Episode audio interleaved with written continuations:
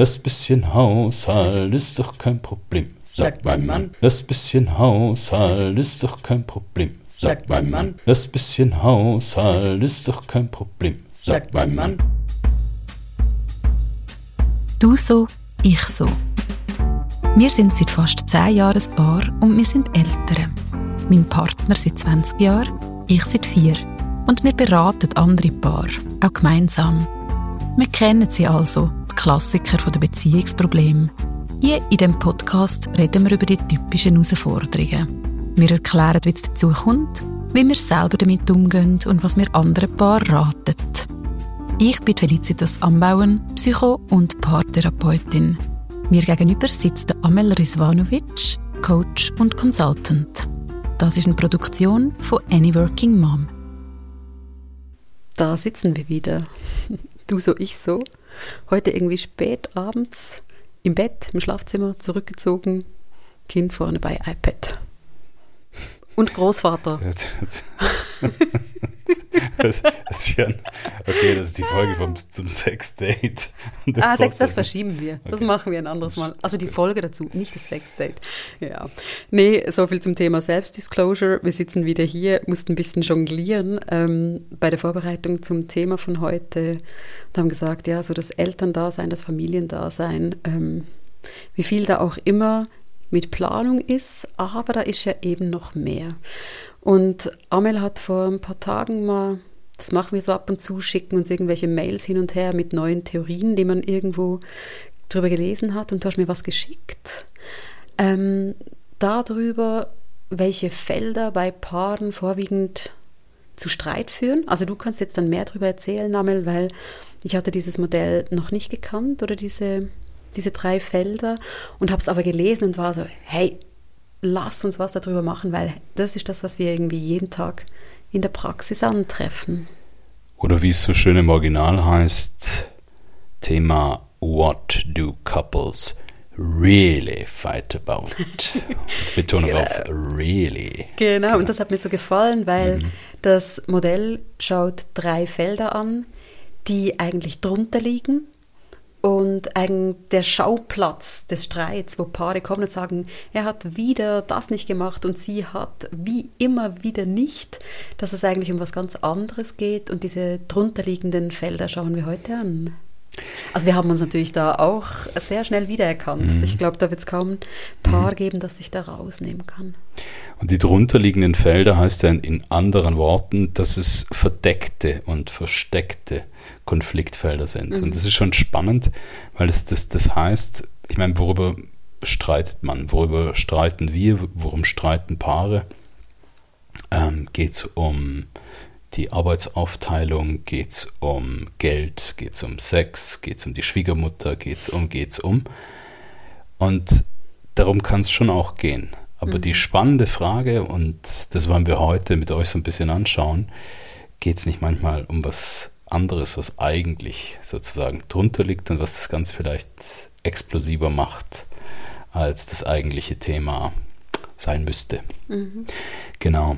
Die, die Theorie dazu kommt von einem amerikanischen Paartherapeuten mit dem Namen Howard Markman und der hat sich auf drei Felder beschränkt, beziehungsweise der hat drei Felder rausgefunden, von, von denen er gesagt hat, von denen er behauptet, This is what couples really fight about. Das ist zum einen Power und Control. Das heißt, es geht um Macht, Kontrolle, Autonomie. Zweitens Trust und Closeness. Das ist das zweite Feld, sprich Vertrauen und Nähe, Intimität, Bindung. Und das dritte Feld ist Respect und Recognition. Das heißt, sinngemäß, also wörtlich übersetzt heißt es ja ähm, Respekt und Wertschätzung, beziehungsweise was mir besonders gut dort gefällt, Recognition ist, wenn man es wenn so schön übersetzt, sinngemäß heißt es ja auch gesehen werden. Mhm. Also in der Gänze auch gesehen werden, wirklich. Ähm, und es hat ganz viel zu tun, dazu sagst du sicher nachher noch was im Hinblick auf Schema. Es geht um Integrität, es geht ganz viel um das Thema Selbstwert. Ja. Und als ich es eben gelesen habe, die Mail mit diesem Modell, dachte ich, okay, ich glaube, da kannst du halt 100 Prozent der Konflikte tatsächlich unterbringen. Was ich dann spannend fand, du hast gerade schon gesagt, noch eine Schicht mehr hinzuzufügen. Also zu sagen, das ist eigentlich das drunterliegende. Man streitet über Alltäglichkeiten. Also wir kennen es ja, dann streitet man irgendwie drüber, wer hat jetzt gerade das Altpapier nicht runtergetan oder wer hätte es tun müssen oder wer hat hier was liegen lassen. Und schon sind wir bei diesen drei Feldern. Geht es jetzt um Macht und Kontrolle? Geht es ums Vertrauen, das man hat? Oder geht es um das gesehen werden, das gewertschätzt werden? Und oder geht es doch um ums alles? Altglas? genau. Es geht um die Sachebene, meine Lieben. Nein, geht es meistens nicht, gell? Eisbergmodell, nur 20 Prozent ähm, eigentlich gehen drum um die Sache und 80 Prozent liegen drunter und das gehört eben zu diesen 80 Prozent auch. Und wenn wir noch Zeit haben, mal schauen, wie es dann rausläuft, noch mehr bisschen von dieser Schema-Ebene reinzubringen, weil die liegt nochmal drunter. Wie sind wir denn geprägt? Weil das ist sozusagen ein Teaser jetzt zu was kommt. Nicht alle sind natürlich gleich empfänglich für gewisse ähm, Ausprägungen auf diesen drei Ebenen. Magst du mal vielleicht zur ersten Power und Controller, Controller was sagen? Power und Controller. ähm, Paw Patrol. ja, genau, das ist ganz groß bei uns. Paw Patrol. was, was, was eigentlich diese Folge des Podcasts tun soll, wäre Unsere Idee ist, dass ihr da mal mithört, euch anregen lässt. Im Idealfall hört ihr das schon mit eurer Partnerin oder eurem Partner, weil es kann noch spannend sein zu sehen, wie man sich selbst einschätzt oder vom Gegenüber eingeschätzt wird, weil das muss ja nicht heißen, dass man sich da auch einig ist. Was läuft denn jetzt schief? Das Altpapier steht immer noch da, ist eigentlich gerade ein gutes Beispiel, dann vielleicht auch, um es noch aufzunehmen. Sag mal was zu Power und Kontrolle, was da ich, ich dachte, du sagst gerade, sagst mal was zum Altpapier. Gern, das ist. Äh, also du bist einfach mein, immer schuld. Das ist mein, das ist sowieso das ist mein Kontrollbereich.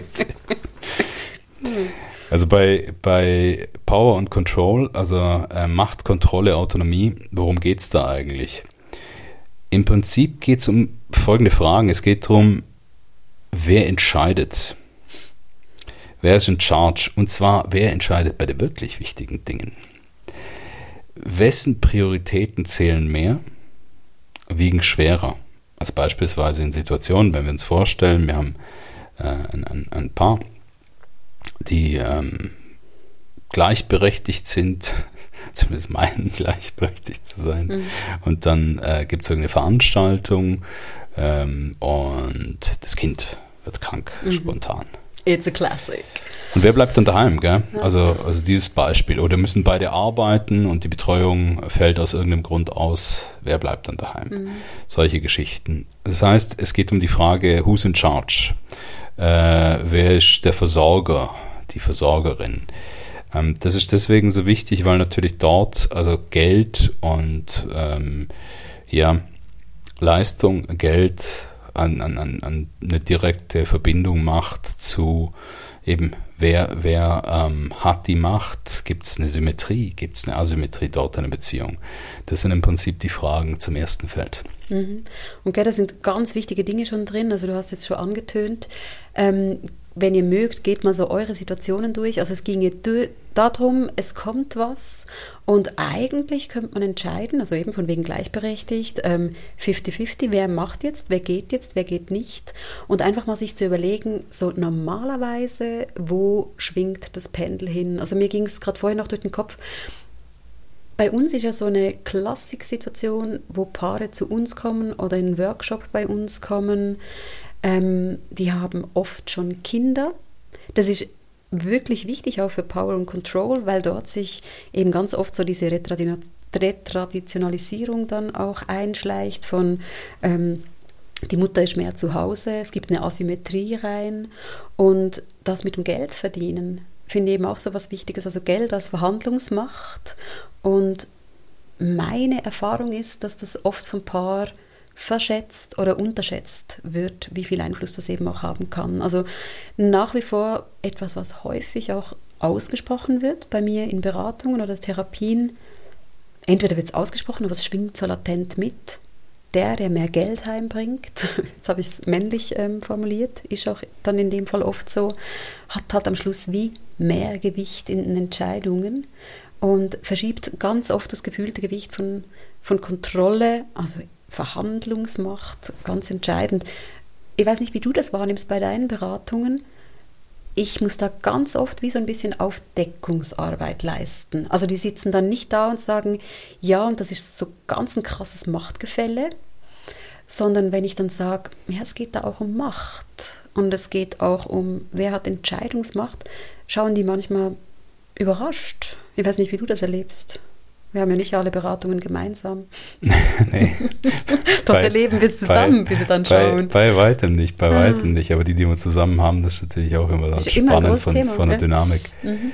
Ich erlebe das oft ähnlich. Also ich erlebe das auch oft so, dass es dann von, von beiden Seiten ähm, ja, so wie, wie, wie ein bisschen Aufdeckungsarbeit braucht. Und zwar aus verschiedenen Motiven. Also es gibt, es gibt die Fälle, in denen sie es wie gar nicht sehen, gar nicht realisieren, sich, sich wirklich der Dynamik gar nicht bewusst sind, beziehungsweise ähm, zum Teil auch die, dieses Gefälle stillschweigend zwar hinnehmen und aber gar nicht so genau hinschauen wollen, weil in dem Augenblick, wenn sie hinschauen würden, käme sie in Handlungsdruck, mhm. wenn sie sehen würden, wie zum Beispiel eklatant das ist an der Stelle. Und, ähm, also was unangenehm wäre. Ja, also das, das wäre vor allen Dingen unangenehm im Sinne von bedrohlich mhm. ähm, für, für die Beziehungsdynamik. Also das, das wäre ja, weil das sagt ja nicht, sagt ja nicht, dass das so alle Hurra schreien, wenn man sagen würde, hey, das passt so nicht. Mhm. Das ist erstmal schwierig wenn man das System verändern will, ist es immer anstrengend und kann ja in alle Richtungen laufen. Mhm. Also das erlebe ich, das erlebe ich recht ähnlich und vielleicht noch einen kleinen Link zu, zum dritten Feld nachher. Also du sagst das ganz richtig. Ich, ich Mit Wertschätzung das, das Feld Mensch. Richtig, mhm. richtig. Das heißt, das heißt, diese Verknüpfung ist natürlich schon extrem relevant. Also wir haben es gerade Power und Control auf der einen Seite und dann werden wir nachher nochmal darauf eingehen, wie das ganz oft, das ist so ein Klassiker, zusammenhängt mit ähm, Respekt, Wertschätzung. Mhm. Und im, im Grunde genommen können wir es vielleicht ja umdrehen. Wir müssen ja nicht, wir können gerade vielleicht, weil es so eine schöne Kombination ist. Mhm. Also meinst wir können vom 1 zum 3 dann genau. genau. Weil so das Hauptspannungsfeld, das erlebe ich auch so, ist zwischen Macht, also es geht um Macht und es geht um Wertschätzung. Und beziehungsweise um wer hat die Macht und wer erlebt dann weniger Wertschätzung. Und ich wollte zum Machtding noch sagen, dass schon mal Link zu wie sind wir geprägt, natürlich schon so ist, dass wenn jemand schon in seiner Herkunftsgeschichte erlebt hat, dass man im Zweifel, also die, die schon ein bisschen was über diese Schematherapie wissen, dass wenn man schon so geprägt ist, dass man im Zweifel seine Bedürfnisse hinten anstellt, dann das natürlich ganz oft passiert und wenn du die Betroffenen fragst, also wir sagen gerade, das läuft ja im Hintergrund, dass auf den ersten Blick gar nicht klar ist. Also dass ich zum Beispiel der Mutter in dem Fall sagen würde, hey, jetzt ist das Kind krank, wieso ist so klar, dass du jetzt zu Hause bleibst, die dann dich vielleicht mit großen Augen anschaut und sagt, das ist ja klar, dass ich zu Hause bleibe. Also, und zwar nicht, weil sie irgendwie nicht sich schon Gedanken gemacht hat über Gleichberechtigung oder über, was weiß ich, feministische Theorien, sondern weil dann diese, dieser Druck, du, du hast auch gerade schon Druck genannt, oder diese Erfahrungswerte so groß sind, dass man gar nicht mehr das hinterfragt. Und wenn man das dann in die Paarbeziehung reinträgt, und das, das wird ja repliziert 100 Mal, 200 Mal, 1000 Mal, dann werden das irgendwann eben so Gangarten, die sind dann wie voreingestellt. Und so weit, so gut. Es ist im Fall auch ganz okay, dass Dinge voreingestellt sind, weil sonst müsste man ja jede Kleinigkeit ständig verhandeln. Aber wenn es dann so ist, dass eben dadurch ein strukturelles Ungleichgewicht entsteht, das ist ein Riesenthema dann immer über Macht und Kontrolle, weil ich finde, oft erlebe ich das im Bauch sozusagen, von der Emotion her, beide schon sagen können, ja, vielleicht ist hier irgendwas komisch, aber sie können wie nicht benennen, was ist es denn? Und diese Wut oder dieses nicht gesehen werden, du sagst, du machst einen Link zur Wertschätzung, das finde ich ganz spannend. Irgendwann sich aufstaut in so viel Wut und die kommt dann ungefiltert raus. In der Schematherapie wäre das das ist wütende Kind, das sich mal zeigt und oft ja auch auf sehr destruktive Art und Weise oder auf passiv-aggressive Art und Weise. Das heißt, man, man stichelt, man werkt irgendwie zu Leide, einfach um das Machtgleichgewicht wiederherzustellen. Und weil vieles von dem im Hintergrund läuft, verbessert sich aber nichts. Beziehungsweise oftmals sind das ja Akte der Hilflosigkeit. Mhm. Also im Grunde ist es ja auch oft aus, aus einer erst passiv verduldenden Haltung. Mhm. Und dann, dann hat man vielleicht gar nicht die Werkzeuge und weiß gar nicht wie. Wie, wie verschiebt man denn irgendwie solche Asymmetrien? Also es ist ein Riesensystem. Mhm. Das ist eine Riesenmaschinerie, wo wir drin sind. Das ist, das ist der Teich, in dem wir schwimmen. Und wie mache ich es? Also ähm, da ist es immer so schön leicht dann zu sagen, ja, da muss man sich ja positionieren, da muss man sich ja abgrenzen ja, genau. und so. Und seine Bedürfnisse mitteilen. Genau, und, und, und, wenn man aber sein, sein Leben lang gelernt hat, und zwar auch so von der Prägung her einfach immer so, also zum Beispiel auch von der Geschlechterprägung her mhm. so, sei ein braves Mädchen, sei ein gutes Mädchen, in dem Platz, sei doch mal still, guck, dass es den anderen gut geht und sei also auch so, so dieses schön Devote das ist vielleicht gar nicht so einfach, das auf eine gesunde Art und Weise überhaupt also formulieren zu können und dann ähm, durchsetzen zu können auf eine Art und Weise, die, die adäquat ist. Mhm. Und darum finde ich das, was wir heute da gerade besprechen, so wichtig, weil beim Zuhören könnte ja sonst so wie sein, also das erleben wir auch oft, dass, dass Klientinnen und Klienten sagen, das hört sich alles super an, was ihr sagt, das leuchtet auch ein, aber eben, wie bringe ich es jetzt auf die Handlungsebene? Und das heute soll eigentlich eine Möglichkeit sein, ein bisschen mehr zu verstehen, was geht denn ab, um halt vielleicht sich auch geschickter positionieren zu können. Genau. Ich würde ich würd gerne einfach, um ein bisschen, bisschen noch mehr Fleisch an den Knochen zu geben von eben äh, dem dritten Punkt, Respect mhm. und Recognition. Das heißt, wir haben ja gesagt, es geht, es geht darum, gesehen werden. Es geht ganz viel um Selbstwert. Ähm, anders formuliert, welche Fragen sind dort wichtig? Im Kern geht es darum, die Frage, bin ich wichtig? Mhm. Und nehme ich mich wichtig, oder? Genau, genau. Das heißt, aber werde ich geschätzt, also in dem Fall ist es ja ein partnerschaftlichen mhm. Kontext, also werde ich geschätzt, ähm, werde ich zum Beispiel gefragt, werde ich informiert, werde ich in irgendeiner Form berücksichtigt, mhm. darf ich mitreden? Zählt das denn, wenn ich mitreden darf, was ich sage? Wird es gehört. Also in anderen Worten, werde ich wertgeschätzt. Und als Beispiel, was hier ein wunderschönes Beispiel ist, natürlich werde ich zum Beispiel wertgeschätzt für ja, die, die schönen unsichtbaren Arbeiten.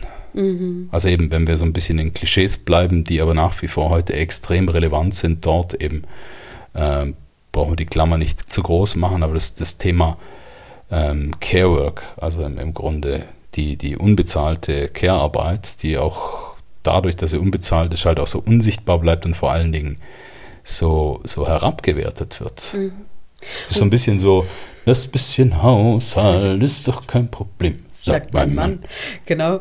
Ähm, und was ich da so krass finde, bei diesem Thema, bei uns, bei den Klientinnen, Klienten, auch wenn ich mit, mit Freundinnen und Freunden rede, da kannst du ja 50 Bücher gelesen haben oder 100 Bücher gelesen haben und schon viele, viele Therapien gemacht haben und immer wieder auch festzustellen, dass ähm, wir dieses System ja so in uns drin haben, also auch dieses eben die sozialisierte Frau, also die als Frau sozialisierte Person eigentlich die ist, die ja dann ganz viel von diesem Care Work ähm, macht und nicht mal merkt, was er da alles macht. Also das finde ich immer wieder auch das Krasse. Also man liest das und denkt, ja, stimmt. Und also ich habe jetzt gerade wieder auch ein Buch vorgestellt auf Instagram und ich, ich kriege so viele Nachrichten, wo die Leute sagen, jetzt, wo du es schreibst, jetzt sind mir wieder zig Beispiele eingefallen, ähm, wo ich das ja trotzdem tue obwohl ich meine, ich habe es schon verstanden. Und das finde ich immer auch wichtig. Also zu verstehen, was das System ist, heißt ja noch nicht, dass ich nicht wieder in diese Fallen reintapp. Und merke schon, dass, das finde ich übrigens auch noch was Wichtiges, im Normalfall sind ja bei uns zumindest eher die Frauen oder als Frauen sozialisierte Personen, die, die sagen, hey, da muss sich das was, da muss sich doch was ändern. Und durch das Offenlegen dieser Problematik wird die Problematik ja noch mal schlimmer am Anfang.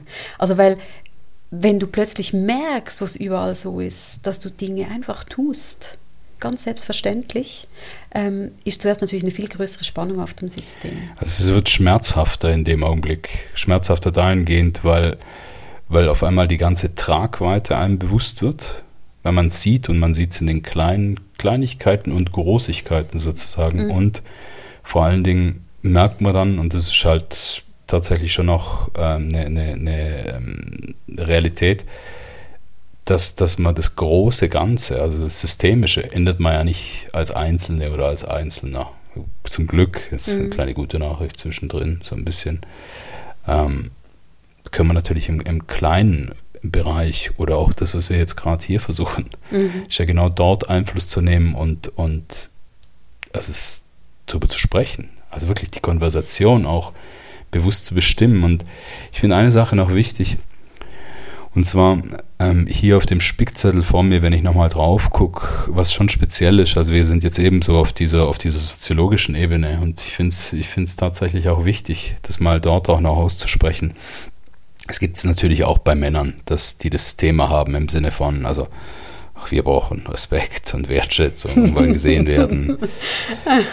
ja, aber, in der Tat. aber der Tat. tatsächlich so, wenn wir, wenn wir jetzt das Thema, also wenn wir über so systemische Unterdrückung sprechen, wenn wir von äh, Gleichberechtigung sprechen, dann ist natürlich schon auffällig, also das, was drunter liegt hier bei diesem Thema Wertschätzung, beziehungsweise ich habe vorhin davon gesprochen, Integrität und ganz wichtig, Selbstwert das ist ein Thema, was nicht zufällig bei ganz, ganz vielen Frauen ein Riesenthema ist. Wie gesagt, ich weiß, es, es gibt nicht, es ist nicht nur ein Frauenthema, ich betone das hier nochmal, das ist mir sehr, sehr bewusst, aber es ist ein Riesenfrauenthema, weil wir natürlich als Gesellschaft, also dort ganz gezielt darauf hinarbeiten, Frauen, dass Frauen eben einen geringen einen schlechten, einen unstabilen Selbstwert haben. Hm. Also das System erhalten. Über, über, über darüber, dass wir gucken, dass der Körper halt irgendwie äh, unvollkommen ist, dreckig, schmutzig, befleckt, defekt und so weiter und so fort. Und das ist natürlich ganz zentral. Ich glaube, du hast die Tage irgendwann mal was gesagt bei einem Buch, was du gelesen hast, so dieses Ding von Selbstwert, der Zusammenhang mit äh, Selbstwertthemen und dem Körperlichen. Ja, ja. Und das ist natürlich was, was sehr viel mehr, sehr viel mehr bei, bei Frauen nochmal eine Rolle spielt. Insofern finde ich so, wenn wir, wenn wir die so gegenüber, gegenüberstellen, mhm. die Dynamik, also die, die zeigt uns schon auch, und das erlebe ich in, in wirklich vielen ähm, Paarges Paargesprächen, beziehungsweise bei den Dynamiken, bei den Paaren, die bei mir in der Begleitung sind, dass es schon so ungefähr mhm. ist.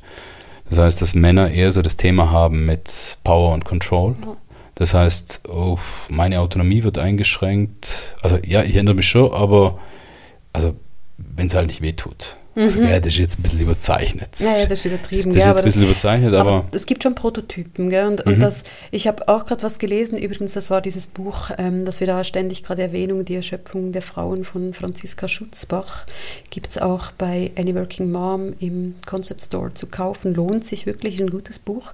Kann auch ein bisschen deprimieren, wenn man merkt, wie sehr das System einen einengt. Ähm, ich aber durchaus finde, dass man eben individualpsychologisch da sich besser oder schlechter positionieren kann. Drum dieser Podcast.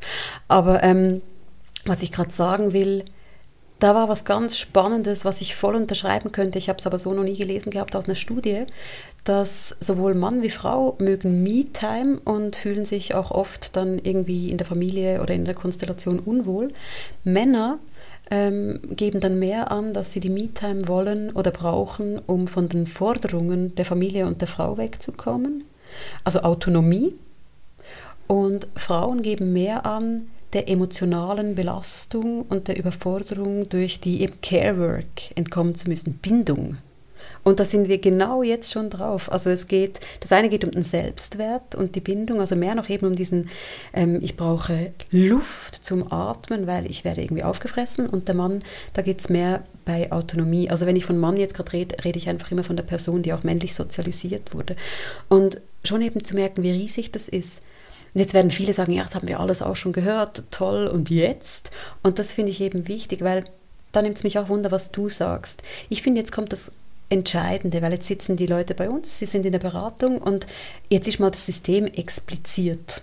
Und das ist eben, das finde ich wichtig zu sagen, das ist unangenehm. Also als ich dieses Buch jetzt die ganze Woche gelesen habe, das hat viel mehr Druck auf, ausgeübt auf mein System. Ich habe viel mehr Dinge bei uns gesehen, wo ich denke, ach, ähm, ja, aber da haben wir das auch drin und dort könnte man noch, wo wenn man eben einfach im alten Fahrwasser läuft, ja, dann macht man es halt eben, dann putzt man halt noch schnell, dann bleibt man halt beim Kind. Und jetzt finde ich es spannend, was macht man jetzt, um das mehr auf Augenhöhe zu führen oder irgendwie zusammenzubringen. Und da wird es ja jetzt spannend. Also wie gewinnt jetzt diese Wertschätzung, aber auch eben die, das Machtgefälle, irgendwie kommt das mehr ins Gleichgewicht und da wird es ja dann herausfordernd. Genau. Und die, die Frage, also du sagst gerade auch was Wichtiges im Hinblick auf die, auf die Rollen. Die Rollen haben ja ihre Funktionen. Mhm. Ähm, das Problematische zum Beispiel an den, an den traditionellen Rollen, und zwar vor allen Dingen an der klassischen alten Interpretation der traditionellen Rollen, ist, dass sie rigide sind. Das heißt, Rollen per se sind gar nicht dramatisch. Eigentlich haben die natürlich auch viele Vorteile. Wir, wir haben überall Rollen. Also auch, auch die Rolle, Rollen als Eltern, Rollen als Arbeitnehmerin, dieses und jenes. Das heißt, im Grunde geben die uns ja gewisse Muster vor, die, die erleichtern. Genau, die, dass die man geben, eben auch nicht alles immer neu überdenken muss. Also die geben Orientierung, ja, die sagen genau. uns, okay, was, was ist gut, was ist richtig, falsch und so weiter. Das Problematische an, ist in dem Augenblick, problematisch wird es in dem Augenblick, wenn Rollen rigide werden. Das heißt, was heißt rigide? Das heißt starr, unbeweglich. Und dort ist der Ansatz, um, um auf deine Frage zu antworten. Meines Erachtens muss das Ziel auch sein, so, so, sowohl individualpsychologisch, also in unserer Arbeit, also das begreife ich tatsächlich so auch für mich, ich glaube, das haben wir gemeinsam, so was ist das Ziel von dieser Arbeit? Ja, das Ding flexibler machen. Genau, also auch gar nicht sozusagen irgendwie mm, zu meinen allen Menschen meine Haltung aufzudrängen. Nö, also das, das ist tatsächlich nicht das Ziel, das wäre auch gar nicht zielführend, aber im Grunde zu helfen, versuchen zu helfen, dass das sozusagen diese, diese, diese vermeintlich starre oder im blödsten Fall starre so ein bisschen fluider, ein bisschen flüssiger, ein bisschen beweglicher wird dort. Und in dem Augenblick wird es nicht mehr schwarz-weiß, sondern es gibt ein Spektrum, es gibt eine Bewegung, es wird ein Tanz. Ich mache das relativ oft in, in, in meiner Arbeit, dass ich von, von einem Tanz spreche, weil ich finde, das, das trifft es eigentlich sehr. Mhm. Und das eine ist irgendwie so ein, so ein Geisburger Marsch oder sowas. Oder ist das ein Essen? Ich weiß es gar nicht, aber so. Und, und dieses Ding, also dem, dem vielleicht ein bisschen mehr Freestyle, ein bisschen mehr Lambada oder, oder Tango oder, oder irgendwie so eine Den Mischung. Pachanga. Den Pachanga.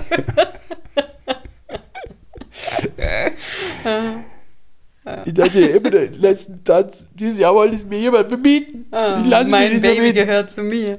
Genau, ja, genau. ein Tanz. Ja, weil ich, ich bin nur gerade beim, beim Link zur Schematherapie, die jetzt auch nicht alle, die zuhören, ja kennen müssen, aber da, da spricht man von diesem Erwachsenen-Ich, das ja eben diese Flexibilität hat, diese Möglichkeit, ähm, sich in was drin zu bewegen.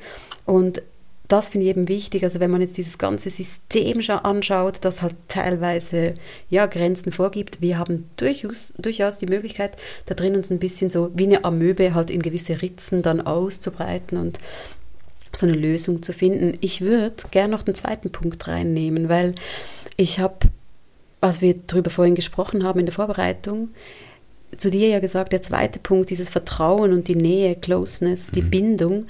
Ähm, wir machen ja auch viel mit, mit Stärkentraining, Ressourcentraining und eben diesem Ausblick auch zu positiver Psychologie.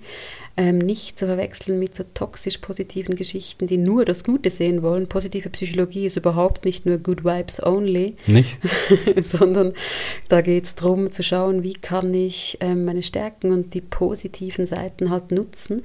Und ich fand das so, so wichtig, vielleicht auch gerade, dass das in der Mitte steht, als der zweite von diesen drei ähm, Themenbereichen. Wie so, wie so als Kit. Ja, voll. Also, weil jetzt haben wir dieses Spannungsfeld aufgebaut und ich meine, das hört sich dann manchmal ja sehr ernüchternd an. Und äh, ich kann mir vorstellen, dass draußen jetzt Leute oder Paare sitzen und denken, ja, super, und die jetzt? Also, wir sind ja voll drin in dieser Mühle. Und dann zu schauen, hey, wo haben wir diese, diese Verbindung? Also wo können wir uns aufeinander verlassen? Wo sind wir füreinander da? Wo ist wirklich dieses, ich habe so dieses Bild beim zweiten Feld von diesem warmen Nest wo ich einfach weiß, da kann ich mich zurückziehen, ähm, da ist Vertrauen da, ich kann mich darauf verlassen, ich habe nicht Angst, im Stich gelassen zu werden. Wir sind im gleichen Boot. Das ist ja eigentlich dieser Beziehungspuffer, von dem redet man auch so, von diesen Ressourcen. Es gibt auch den Begriff von Beziehungskredit, da sind wir dann wieder nahe bei Geldangelegenheiten, also wo man wie sagt, je mehr man da einzahlt auf dieses Konto oder je mehr Speck man sich anfrisst, Beziehungs Desto mehr Return on Investment gibt es. genau. Roy. Mir gefällt der Beziehungspuffer besser. Ich stelle mir dann immer so ein Michelin-Männchen vor, weißt du, so ganz dick ist, angepuffert von Beziehung, genau. Und, und man irgendwie weiß, hey, wir haben da was für schlechte Zeiten. Und ich glaube, um jetzt so den Bogen dann zu schlagen, ähm, um das dann abzurunden, also dort haben wir aus meiner Sicht schon ja Spielraum, also zu schauen, hey, wie steht es jetzt, und ihr könnt euch die, die zuhören, fragen, wie steht es drum, wie sicher fühle ich mich in der Beziehung, wie nah fühle ich mich meiner Partnerin, meinem Partner? Und kann ich mich auf ihn, sie verlassen, wenn es darauf ankommt. Und riesiges Thema mit, mit Bindung, gell? da sind wir bei Bindung. Und ich finde auch spannend, gerade heute mit diesen neuen Beziehungsformen und Tinder und es gibt alle möglichen Varianten mit Polyamorie und ich weiß nicht, was da alles geht, was cool ist. Meine Erfahrung in der Praxis ist, dass die Herausforderung von der sicheren Bindung, die ist da so massiv herausgefordert. Und ich glaube, das kriegen wir einfach nicht weg und ich finde es auch gut so, dass wir Bindungswesen sind und wir wollen eine sichere Bindung. Wir wollen einen sicheren Hafen. In der Polyamorie sind es dann vielleicht zwei oder drei, aber wir wollen diesen sicheren Hafen. Und wenn wir den nicht haben, dann fehlt der wichtigste Pfeiler aus meiner Sicht. Amel schmunzelt. Ich schmunzel deswegen, weil auf gut Schwäbisch heißt es ein Tod stirbst. Kannst du nicht alles kriegen. Wir sind ja, wir sind mhm. ja äh, paradoxe Wesen und, und Wesen der Ambivalenz. Ähm, und ich meine, diese, diese Geschichten sind ja so alt wie die Menschheit selber. Das heißt, wir wollen, wir wollen auf der einen Seite Sicherheit, aber wir wollen Abenteuer. Ja, Spannung und, und, Bindung. Genau. genau, und zwar in unserer Beziehung, in der Sexualität und so weiter. Und so gibt es ganz viele Felder, wo wir im Grunde alles wollen, beziehungsweise verschiedene, verschiedene Facetten, die, die äh, wie wider, widersprüchlich sind, beziehungsweise widersprüchlich anmuten. Und dort, was du jetzt sagst, also können wir die Klammer auch gleich wieder zumachen.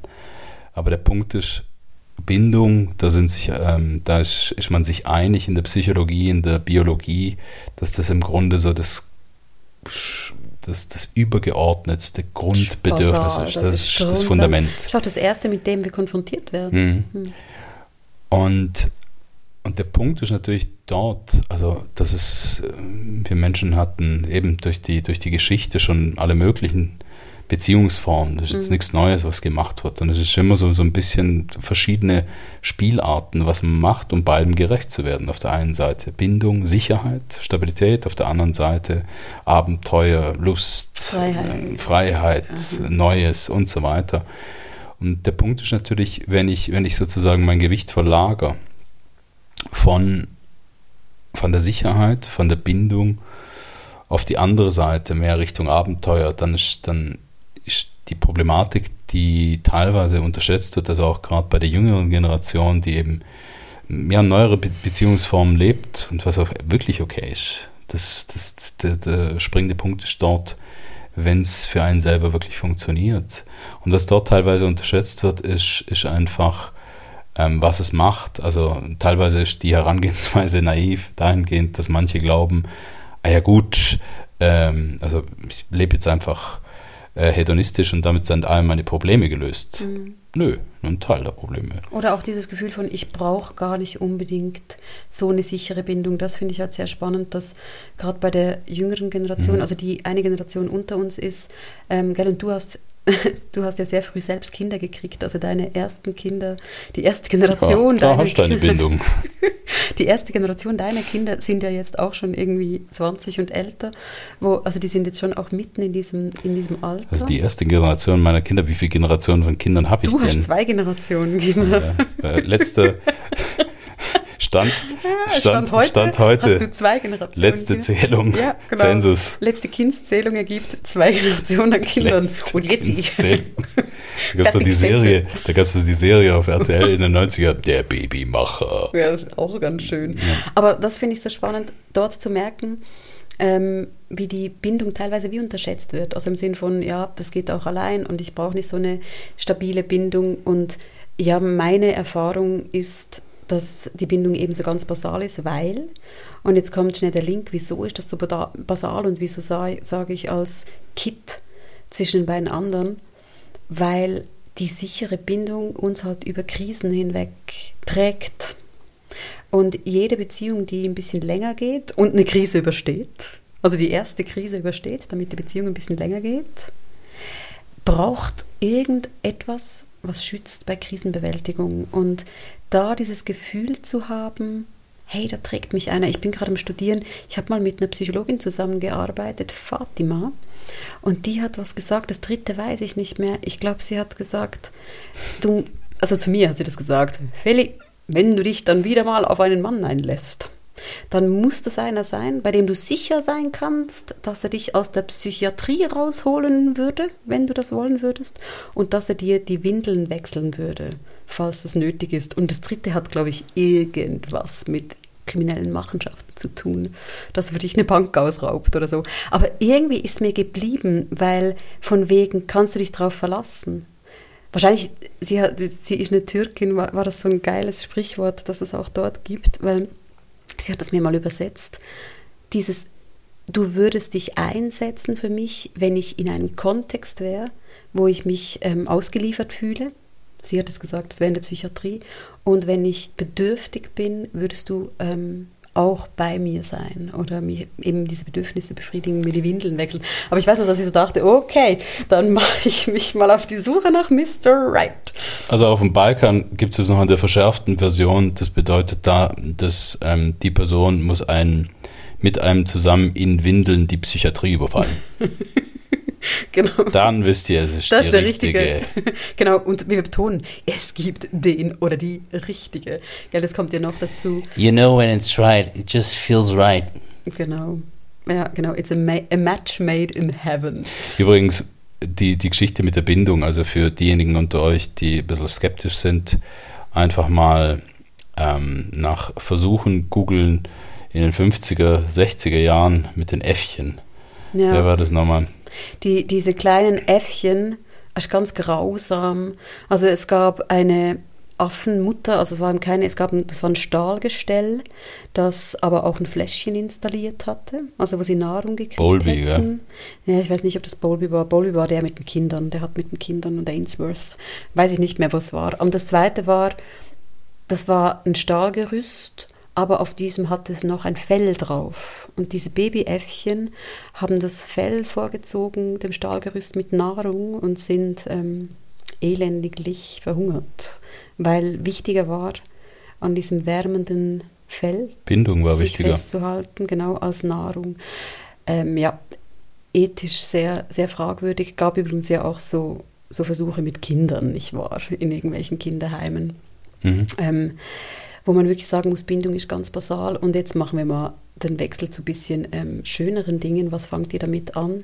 Also, dass ihr euch wirklich mal überlegt, wenn ihr jetzt zugehört habt ähm, und nicht schon zu deprimiert seid über die systemimmanenten Herausforderungen, die wir haben, welche dieser drei Felder am meisten, man spricht psychologisch ja immer so von Triggern, also wo fühle ich mich am meisten wie angesprochen, wo kommt am meisten und wenn ihr Lust habt es kann auch spannend sein, mal einfach ein paar Notizen zu machen. Also das sind so Geschichten, wo ihr nicht hier zuhört und dann ist klar. Das ist, glaube ich, eins der ganz wichtigen Botschaften von mir gerade für heute. Also das sind so Dinge, die liest man nicht oder hört nicht zu und hat es verstanden, sondern das ist so ein Explizierungsprozess. Man beobachtet dann im Alltag. Vielleicht mal, hey, wie fühle ich mich eigentlich so in diesem Machtgefälle? Also habe ich das Gefühl, ich habe Verhandlungsspielraum? Werde ich gehört? Wie bin ich auf dieser Bindungsebene aufgestellt? Hätte ich das Gefühl, wenn es hart auf hart kommt, also in der Krise, wäre Partnerin, Partner für mich da? Oder habe ich da Bindungsgeschichten? Jetzt kann es natürlich auch sein, dass man eben von der Prägung her schon ganz schwierige Bindungsgeschichten hat. Also, dass man vielleicht die Erfahrung gemacht hat, dass Hauptbezugspersonen weggehen, nicht zuverlässig sind, dass man schon betrogen oder verlassen wurde oder irgendwelche schweren Verluste erlebt hat. Und wie sehr fühle ich mich gewertschätzt und habe ich das Gefühl, ich werde gesehen. Also, das hören wir so viel in Beratungen, dass wenn man sagt, geht es auch darum, um gesehen werden. Und sehr häufig sagen, sagen häufiger Frauen, aber es sagen manchmal auch Männer, ich habe das Gefühl, ich bin unsichtbar. Also ich werde gar nicht gesehen, meine Meinung zählt nicht, meine Arbeit wird nicht gewertschätzt. Und das Gemeine ist halt, je nach Schemaprägung wird man dann noch ruhiger und nicht lauter. Und das käme auch noch dazu. Und wenn ihr mögt, ähm, eben diese Folge sollte sehr so auch anregen, einfach zum Weiterdenken, was die, die Ebene drunter wohl sein könnte, was nicht den Streit betrifft um die dreckigen Gläser oder das Altpapier. Und das wären so die Anregungsfragen zu ergänzen um eine weitere An Annäherungsfrage. Wenn ihr euch das sparen wollt und sagen wollt, ich will mich nicht mit diesen komplexen Dingen beschäftigen und ich will trotzdem wissen, ob mein Partner, meine Partnerin die richtige ist. Ja, dann soll er den Podcast dann, dann, dann, dann stellt euch die Balkanfrage. Würde mein Partner mit mir in Windeln eine Psychiatrie überfallen? genau. Würde er es tun, würde sie es tun. Ich glaube, wir haben jetzt das Geheimrezept rausgeschält. Grüße übrigens an Fatima an der Stelle noch. Ah, Fatima ist großartig und ihre Katzen auch. Großartig. Ich finde es wichtig. Ich finde es wichtig und es sind unbequeme Fragen. Ich weiß nicht, wie es euch ging beim Hören jetzt. Das war ja jetzt nicht ähm, so ein Streichel-Podcast, wo wir einfach nur die schönen Seiten der Paarbeziehung und klappt und geht aber ich finde es so wichtig zu verstehen, was drunter läuft. Es, es stimmt schon, es, ist, es sind teilweise unbequeme Fragen, aber gleichzeitig finde ich, find ich durchaus auch, ähm, um auf einer schönen Note zu ändern, die gute Nachricht ist wirklich, das ist so hilfreich. Also ich erlebe das sehr in, in, in meiner Arbeit, in, in den Begleitungen, ähm, dass es extrem spannend sein kann. Also so, so den Blickwinkel drauf mhm. zu machen, weil es ist so schön griffig. Mhm zu schauen, ja, worum geht es bei mir? Ist es eher so Power and Control? Ist es so diese ja. Bindungsgeschichte oder ist es eher Wertschätzung, wenn ich mich für eins entscheiden müsste? Gell? Wir haben ja öfter mehrere Faktoren, aber dort. Und das kann, das kann sehr, sehr erhellend sein, aber es kann wirklich auch sehr spannend sein. Und das kann einen Anfang von einer ja, wirklich interessanten Auseinandersetzung mhm. dort haben. Insofern. Und weißt du, was auch noch oft ist? Dass wenn die Paare merken, weil vorher, wenn man einen Streit hat, das ist ja auch ganz gemein, dann das nimmt man ja persönlich. Im Normalfall nimmt man den Streit sehr persönlich. Also das geht vielleicht eben ums Altglas oder ums Altpapier und dass ich finde, du nimmst mich nicht ernst oder dass vielleicht eben der Mann findet jetzt in diesem Beispiel, ähm, er wäre in seiner Autonomie beschränkt. Und wenn man merkt, es geht um eine so, Ebene, ist ja auch oft, dass das Paar anfängt, wirklich erst über das Problem sprechen zu können. Weil vorher ist es ja so wie, ähm, ich finde dich gerade doof oder du findest mich gerade doof und man kämpft dann so gegeneinander an, anstatt zu merken, ähm, da liegt ja was drunter. Und das ist dieses, wo ich ja oft sage, man sitzt dann noch zusammen im Boot und hat was, von dem man sich irgendwie entfernen will oder das man halt angehen will. Genau. Und dann ist die Frage, in welche Richtung beide rudern. das ist dann noch hilfreich, ja genau. Im Kreis, immer schön im Kreis. genau. Also das wäre so eigentlich jetzt eine Selbsterfahrungsepisode gewesen. Ähm, wenn ihr mögt, macht Notizen dazu, sprecht am besten wirklich mit eurer Hauptbezugsperson, Partnerin oder Partner darüber. Ähm, und spannend kann ja auch noch werden, ich habe gerade an unsere Kleine gedacht, die da vorne gerade ein Großvater wahrscheinlich rumdirigiert, dass da die Kinder natürlich auch irgendwann eingewoben werden in dieses Netz und noch einmal diese Dynamiken auch verändern können. Also bei uns ist zum Beispiel die Geschichte mit Power und Control ganz, ganz klar. Das haben wir abgegeben. Gell? Das haben wir, das haben wir ungefähr vor viereinhalb Jahren abgegeben äh, wenig, wenig Mitspracherecht. Es ist ganz klar, wer in Charge weil, ist. Weil da. das Kind sagt, das ist meine ja. Bestimmung. Ja. Ja. Sie verdient zwar wirklich kein Geld bisher, aber ist trotzdem, also. Ähm, er hat Ver Verhandlungsmacht, hat sie. Ja. Ja, ja. ja jeder trägt sein Päckle, gell? Sehr schön, meine Lieben. Ich hoffe, ihr konntet was mitnehmen, ähm, wurdet angeregt. Wenn ihr mögt, teilt das mit, mit euren Partnerinnen und Partnern und wir kommen wieder. Bis zum nächsten Mal. Habt einen schönen Abend. Danke fürs Zuhören. Der Podcast ist eine Produktion von Any Working Mom mit Musik und technischer Unterstützung von den Jingle Jungle Tonstudios. Ihr findet uns auf www.anyworkingmom.com, auf Instagram, auf Facebook und Pinterest. Und unser Mal ehrlich Podcast gibt es auf allen Podcast-Plattformen.